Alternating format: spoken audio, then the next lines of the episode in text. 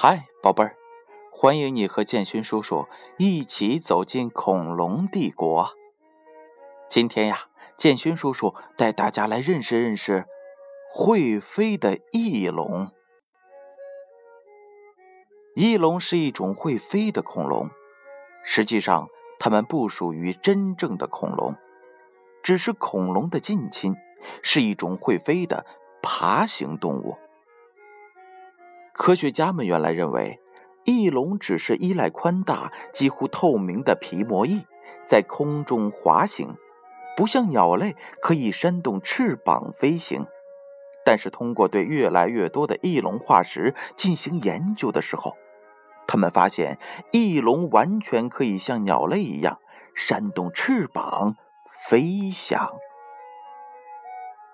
大多数时间里，翼龙都在天空当中飞翔。它们能够持续飞行好几个小时。翼龙的翅膀位于身体的两侧，分别连在了前爪和后腿上，是一张薄且柔软的皮膜，被特殊的硬角质支撑着，所以呢，能够保持很好的形状。翼龙飞累了以后，会落在高处的岩石上休息，为再次起飞。做好准备。与在天空中相比，翼龙在陆地上显得很笨重，细弱的后肢无法支撑身体，所以不得不手脚并用的缓慢爬行。翼龙起飞时并不轻松，它们必须从高处跃下去，然后再张开翼膜。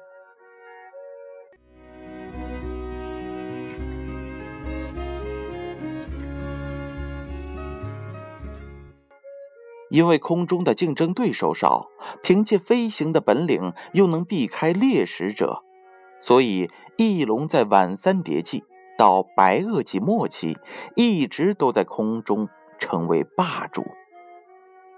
翼龙的种类很多，体型大小不一，最小的只有燕子那么大，而大的成员呢，像飞机一样大。翼龙在海洋和湖泊上空飞行，搜寻美味的食物。它们最喜欢吃鱼。无齿翼龙长着长而坚硬的喙，用来捕捉水中的鱼。当它掠过水面时，会瞄准水里的鱼，以最快的速度将它捕获，然后返回空中。无齿翼龙没有牙齿，也不会咀嚼食物，所以不得不把鱼。整条的吞下去。无齿翼龙的翅膀很长，从翅膀一端到另一端，差不多有九米之长。它们的头部都长有头冠，这是一个很明显的特征。雄性的头冠比雌性的要大很多，雄性向雌性炫耀美丽的头冠。头冠更大、更加艳丽的雄性，就能得到更加多的雌性的芳心。好了，宝贝儿，这就是翼龙。大家记住了吗？翼龙都有哪些特点呢？它会飞吗？它的翅膀长吗？它靠什么来捕食呢？它捕食的时候吃一些什么？是怎样吃进去的？这些问题呀，都在建勋叔叔刚才讲述的这些内容当中出现过。宝贝儿，如果你想认识一下翼龙长什么模样，那就请观看一下建勋叔叔这则故事的图标吧。相信你们一定会喜欢这会飞的翼龙。